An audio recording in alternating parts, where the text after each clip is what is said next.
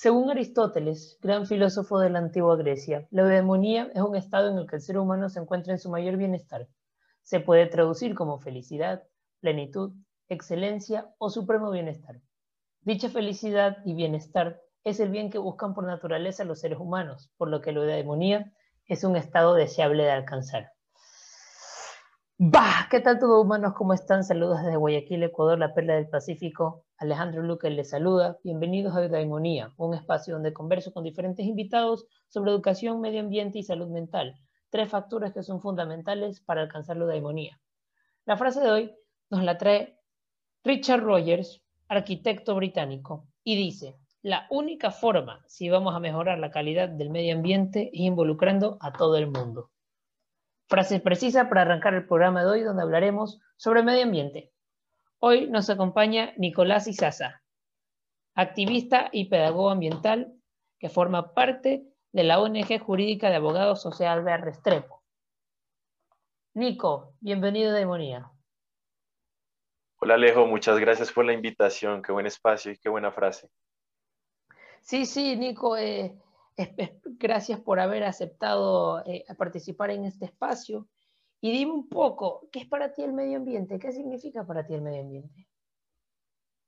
Bueno, el, medio ambiente, de hecho a mí soy partidario de decirle el ambiente o el ambiente ecológico, porque el, ambiente primero que todo hay que partir es uno, es uno, ¿sí? Y partiendo de ese uno, eh, ese uno se relaciona con el todo. Nosotros somos parte de ese entorno, nosotros somos parte de ese ambiente y ese es básicamente el entorno en el que nos desenvolvemos, es los que, lo que nos provee la comida, el refugio, el desarrollo de nuestra vida, la felicidad, ¿sí? Todos estos puntos característicos y esenciales para obtener nuestro desarrollo personal y colectivo.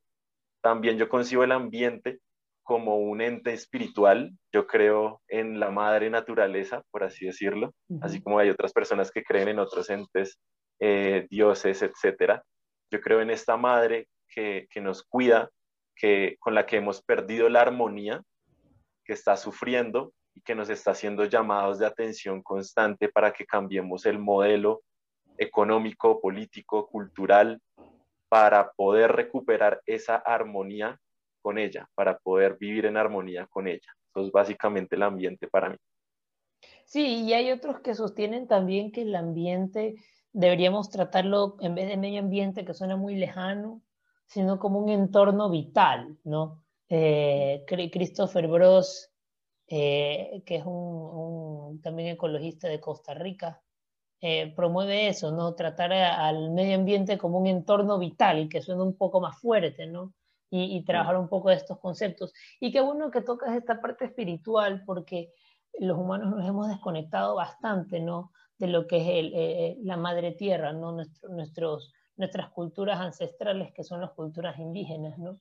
Eh, que es lo que hablamos un poco al principio, cómo se fueron tergiversando esos términos y se han ido tergiversando todos esos conceptos que hemos venido eh, con, con la evolución de las sociedades se han ido perdiendo.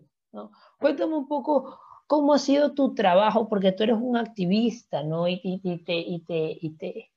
y, en, tus cuentas te tienes como un pedagogo ambiental, ¿no? ¿Qué, significa eso de ser pedagogo ambiental y, en qué se basa esa pedagogía ambiental? Bueno, eh, gracias por tu pregunta, es muy valiosa. La pedagogía yo la concibo un poco como la, la frase de este arquitecto que tú acabas de decir, ¿no? Todos y todas seamos parte de esto, hacernos parte. Entonces la pedagogía tiene unas ambiciones grandísimas en esta época en la que estamos viviendo y es cómo lograr eh, colectivizar la acción, ¿sí? congregar personas de todo tipo, así que no piensen de la misma manera que nosotros, que nosotras, y lograr una acción conjunta. ¿sí? Entonces ese, ese trabajo es el que yo propugno desde mi cuenta eh, desde mi plataforma de Cuaneco y son una serie de herramientas que se otorgan a las personas, a los gobiernos, a los empresarios, a los pueblos originarios también. Es una plataforma mediante la cual no solo yo doy vocería no, solo yo tengo vocería, sino doy la vocería a diferentes actores que se encuentran en el territorio, porque muchas veces yo que eh, resido en la capital de Colombia, Bogotá, tenemos, caemos en ese error de acaparar la voz, de acaparar la imagen y nos olvidamos de quienes sufren en el territorio, de quienes se ven mayoritariamente afectados por las consecuencias de la crisis climática. Yo creo que esa pedagogía, en ese sentido que lo mencionaba e, esta frase del arquitecto, es hacer partícipes a todos y a todas, claro, entendiendo que hay unas responsabilidades diferenciadas, es, es, es un primer paso de acceso al conocimiento, porque una acción sin fundamento epistemológico, pues tú sabes más de eso, que te dedicas al estudio también de, de esta cultura griega, que, que son quienes se, tuvieron un gran desarrollo de, de, la filosofía, pues sin, esta, sin este fundamento, la acción no tiene sentido. Una acción desinformada nos puede llevar a la catástrofe que estamos viviendo actualmente. Así es. Eso es un breve resumen de lo que, del, del por qué me denomino así pedagogo. Eh, es ese primer paso para llegar al activismo. Así es, y, y, ese, y ese educar o esa pedagogía, ¿no? Porque los, los, los pedagogos, además de, de, de ser una guía para, para las personas, eh, educan a las personas y, y podremos decir que, la, que las amaestran para que puedan ser mejores en un futuro, ¿no? O, o, sean, sean humanos de bien, ¿no? Guiarlos por la ética. Y, y ese, y tú, tú, desde tus redes, desde Eco a Eco, eh, he visto que, que, además de promover eh, esta educación y, este, y, esta, y esta participación del resto, promueves también bastante eh, eh, eh, las actividades o las acciones responsables con el ambiente. Tú eh, promueves eh, el uso de productos que si bien es cierto no están masificados, pero bastantes de los ecologistas, de las personas que se hacen llamar ecologistas, los utilizan, ¿no? Por, por, por, ¿Cuál es la necesidad de promover esos productos? ¿Qué, ¿Qué tienen esos productos en especial para que el resto de personas los puedan utilizar? Bueno, ahí tocas un punto fundamental que ya nos va abriendo paso al activismo y es llegar a la acción, ¿sí? No solo la acción se conforma de información, sino también de cambiar una realidad. Entonces, estos productos hacen parte del proyecto de ANECO que consiste en recuperar la armonía con nuestra madre tierra. Entonces, nosotros contamos con acciones colectivas y acciones individuales. Si empezamos con las individuales eh, encontramos el cambiar nuestros hábitos de consumo. Entonces, actualmente, el uno de los grandes problemas de, de este modelo económico, político y cultural que nos tiene esta crisis ambiental es que estamos consumiendo cosas que no necesitamos. Entonces, yo primero parto de decir, si usted no lo necesita, o sea, si no es indispensable para su vida, no lo consuma, ¿sí?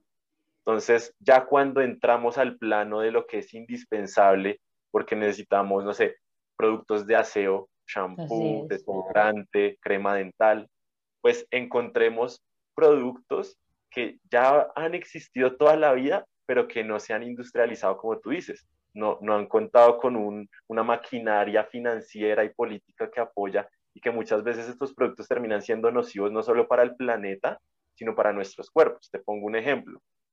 Eh, nuestros abuelos dicen que eran más eco-friendly, ¿sí? más amigables con el ambiente que nosotros. ¿Por qué? Porque nuestra época es la época del plástico. ¿Cuál es la, época de La época del vidrio. Y el vidrio es un material que se puede reciclar cientos y cientos de veces, se puede reutilizar. Entonces, lo que yo promuevo con estos productos, primero, es que con el consumo de este producto, que es indispensable, se genere no se genera un impacto ambiental, primero.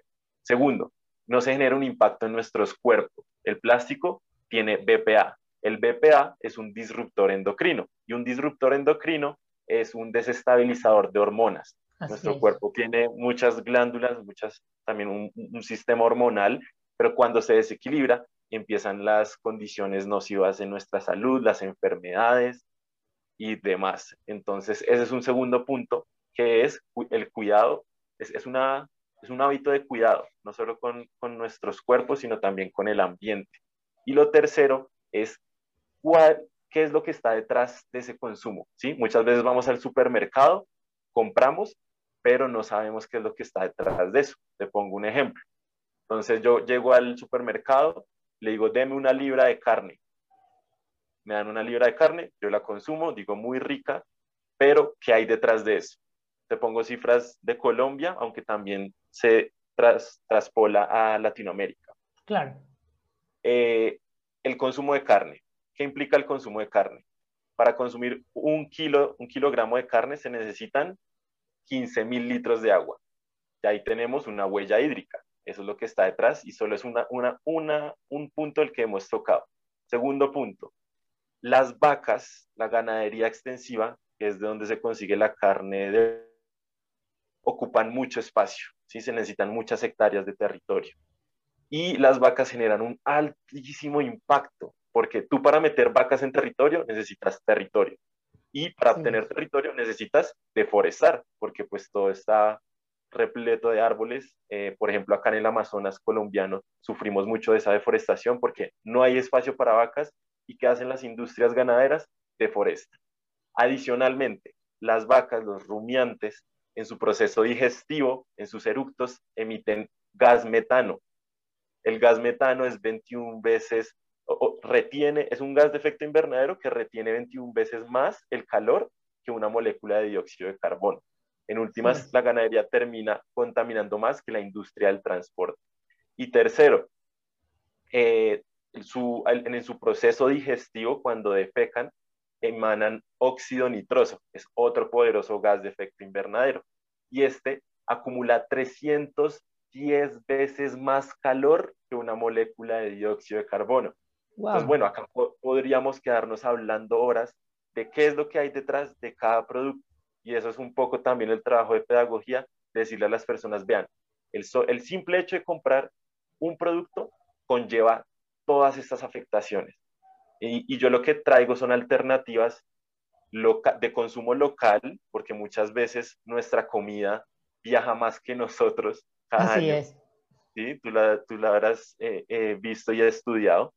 Eh, esa comida tiene un montón de químicos, se, tiene unos procesos hormonales, de pesticidas, de fungicidas, y pues terminan siendo muy nocivos, como te dije, y como comencé respondiendo, para el planeta y para nuestros cuerpos.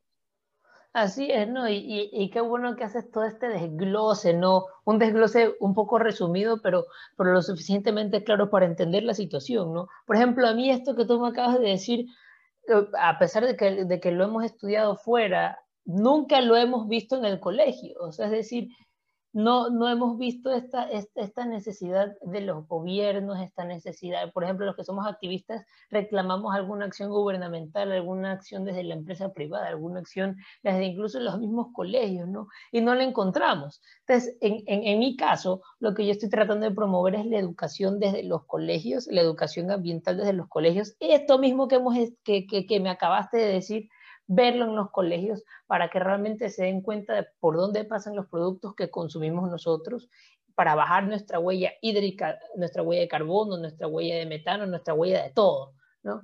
Eh, entonces, ¿qué, ¿qué, opinas tú de, de, esa educación que se debe dar? ¿Tú, ¿Tú crees que se debe dar educación en los colegios sobre este tipo de temas? Claro que sí, claro que sí. De hecho, ahorita tengo un reto grandísimo que me gustaría después hablarlo contigo y es me llamaron a hablar a un colegio con, donde van a haber 300 niños. Y creo que el reto más grande a la hora de darse a entender en, una, en un activismo, en una propuesta política, es si un niño logra entender lo que uno dice, ya cualquier otra persona podrá entenderlo y podrá acceder a esa información. Entonces es un reto que tenemos los ecologistas, los ambientalistas, el movimiento, y creo que es absolutamente necesario porque lo que uno aprende de niño, no sé si te pasó, a uno se le queda incrustado el resto de la vida. Entonces, mi niñez, mi niñez, yo me acuerdo de las series que yo veía, la información que yo obtenía, los juegos que me encantaban. Entonces, yo creo que es fundamental ese ejercicio y además porque vamos conectándolo no solo con la acción individual de ellos tener sus hábitos de consumo saludables con sus cuerpos y el planeta, sino también con la acción colectiva, que eso tampoco se enseña en los colegios. es decir, no somos individuos aislados, somos cosmopolitas, ¿sí? somos cosmopolitas, somos personas que habitamos en la tierra, ¿sí? Somos animales sociales, ¿sí? Somos animales que necesitamos socializar, hacer colectividad y la acción colectiva partiría en, en un primer paso, en un primer nivel, del ejercicio de nuestros derechos políticos, eso tampoco lo enseñan en los colegios. tú lo sabrás, tú lo estarás viviendo ahorita en Ecuador por las elecciones. Así los candidatos no se pronuncian frente a estas problemáticas ambientales. La ciudadanía tampoco hace una exigencia porque desconoce también de estas problemáticas. Una, claro, hay sectores muy fuertes y admirables y lo que tú haces también es admirable, pero esa gran ola que uno quisiera ver, estos movimientos en las calles, en las redes, presionando, lamentablemente no se ve, y acá en Colombia tampoco. Entonces, esa educación política que hay que desligar la noción de negativo a lo político. Lo político es una herramienta, ¿sí? Así que tradicionalmente se le haya dado un uso negativo es otra cosa, pero es que también se le puede dar un uso hermosísimo, lo que tú acabas de decir.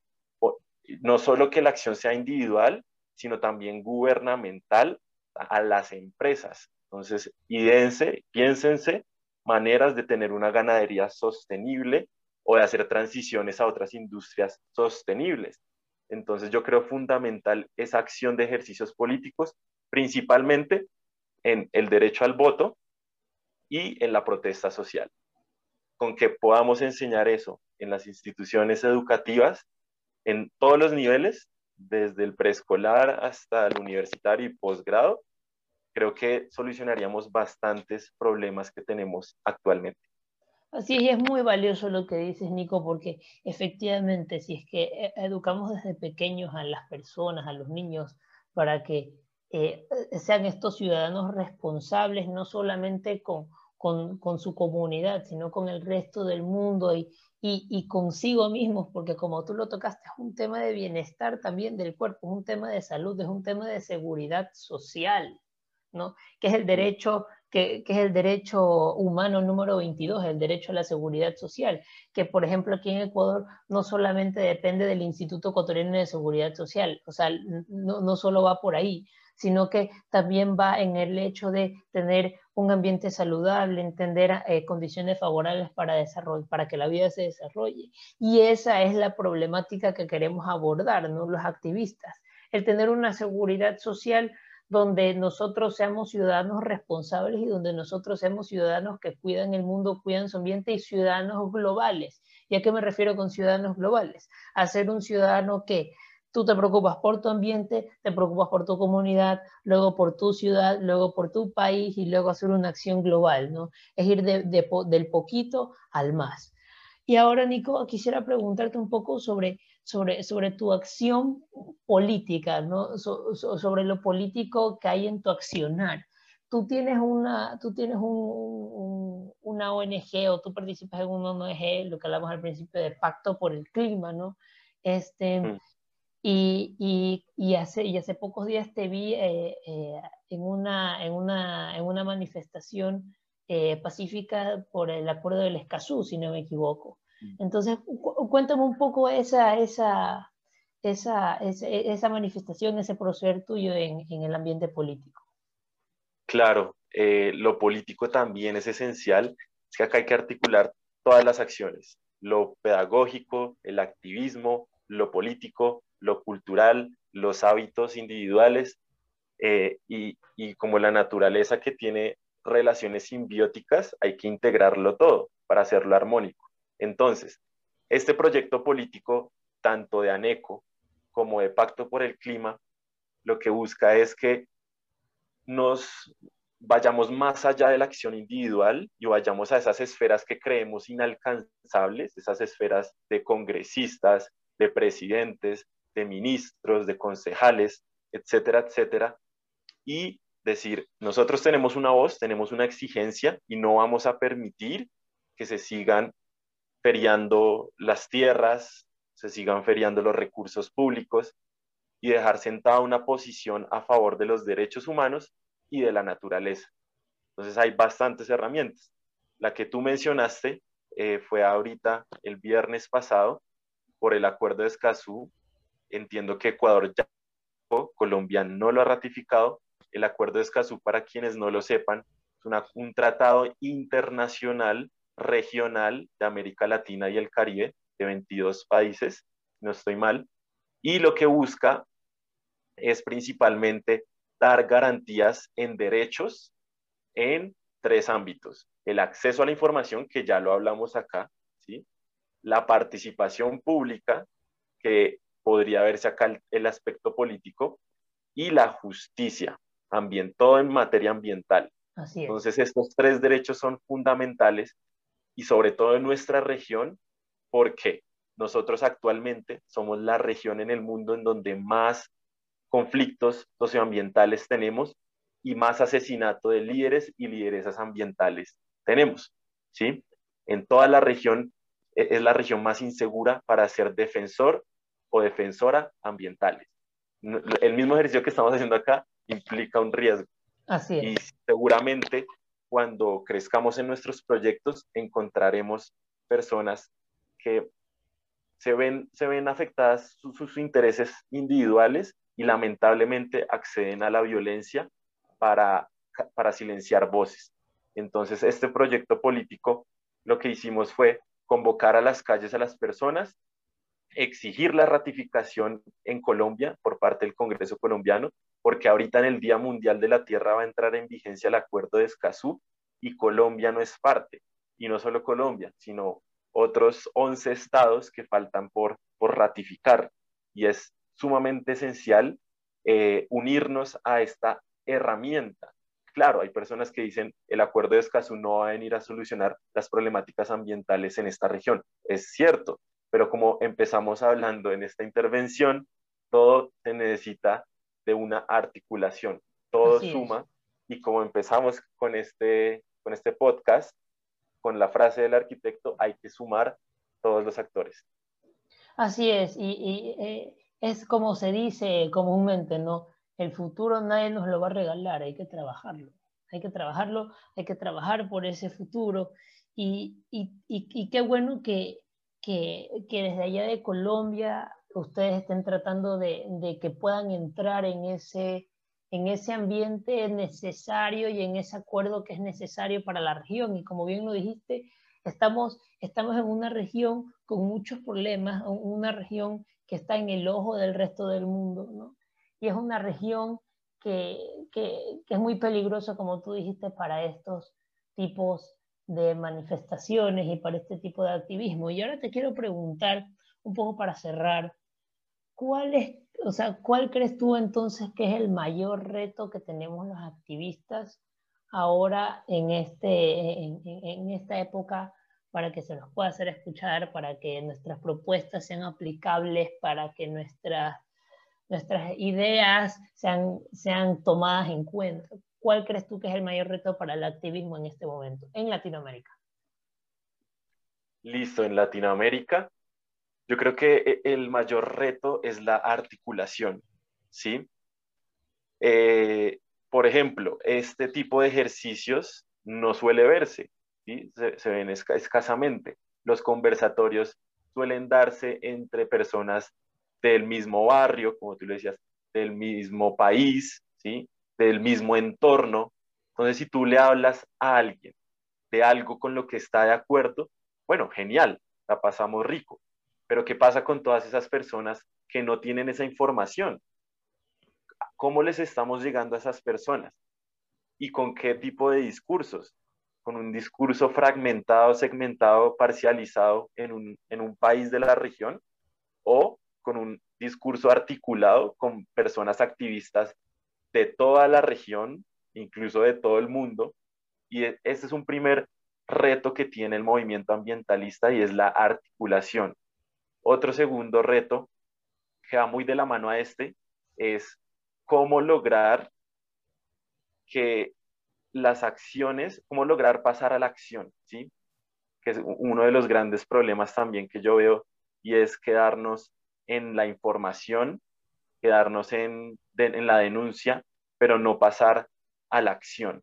Y es llegar a las instancias políticas en donde te toman las decisiones, porque también como lo dijimos acá, las responsabilidades son muy diferenciadas. No es la misma responsabilidad la que tiene una persona de un pueblo indígena originario en América Latina a un empresario que con solo una firma tiene la capacidad de arruinar todo un ecosistema o de salvarlo.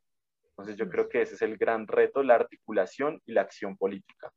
Así es, así es, Nico, y, y me quedo con eso, ¿no? El, el, el, la articulación, lo, lo, que se necesita, lo que, lo, lo, que debemos poner en práctica nosotros para que se puedan hacer las cosas de una manera, por decirlo así, correcta, ¿no? Porque la manera correcta es mantener un ambiente saludable para todos, mantener un, un, ambiente favorable. ¿Por qué? Porque como, voy a, para repetir ¿no? la, la, frase del principio, necesitamos involucrar a más personas para que se logre esta eudaimonía, este concepto de este podcast, este bienestar que es deseable de alcanzar para todos, porque lo que nosotros buscamos no es hacer relajo, no es hacer, no es rebeldía, lo que nosotros buscamos es que haya un ambiente de bienestar para todos, porque nosotros desde posiciones, si queremos verlo así, de privilegio, que tenemos nosotros las redes y tenemos las aptitudes para poder comunicar, entonces hagámoslo, si tenemos las aptitudes para poder cambiar, hagámoslo, que un futuro siempre va, porque tenemos que tener en cuenta que un futuro siempre va a ser mejor. Justo conversaba ayer con, con una expresidenta de aquí de Ecuador, que también, está, que también participó en este podcast, que, que, si nosotros nos ponemos a ver las sociedades de antes, como son las, eh, comparadas a las de ahora, hemos mejorado. En los últimos 30 años hemos visto cómo el mundo ha mejorado. Sin embargo, en temas ambientales sí hemos empeorado. Hemos visto que las emisiones han aumentado. Que, o sea, entonces, eh, un futuro mejor sí es posible con tal de que todos actuemos en favor del planeta. Y bueno, humanos, eso fue todo por el programa de hoy. No se olviden de seguir las redes de Nico. Por favor, ¿nos podrías decir tus redes? Bueno, muchas gracias Alejo por el espacio y pues aprovecho también para dar las redes. Yo me encuentro en Instagram como eco.aneco. Eh, el, el, proyecto político de Pacto por el Clima también está como arroba Pacto por el Clima. Les invito, son bienvenidas todas las personas de la región, precisamente para aportar a ese gran reto que acabamos de mencionar. Son distintos jóvenes que están en los territorios dando las luchas y pues que nos hemos articulado para hacer esa presión política y, y, pues establecer una acción en, en, las grandes instancias estatales y regionales. Entonces les dejo esas dos redes y pues muchas gracias por el espacio, Alejo. Sí, no, Nico, gracias a ti, gracias por tu trabajo, gracias por tu, por tu activismo y por tus ganas realmente de, de hacer un cambio en tu sociedad, en Colombia, en tu comunidad y también en el mundo. Y no se olviden a mí de seguirme en mis redes, arroba alejo-luque M. Nos vemos en el siguiente programa, gente. Adiós.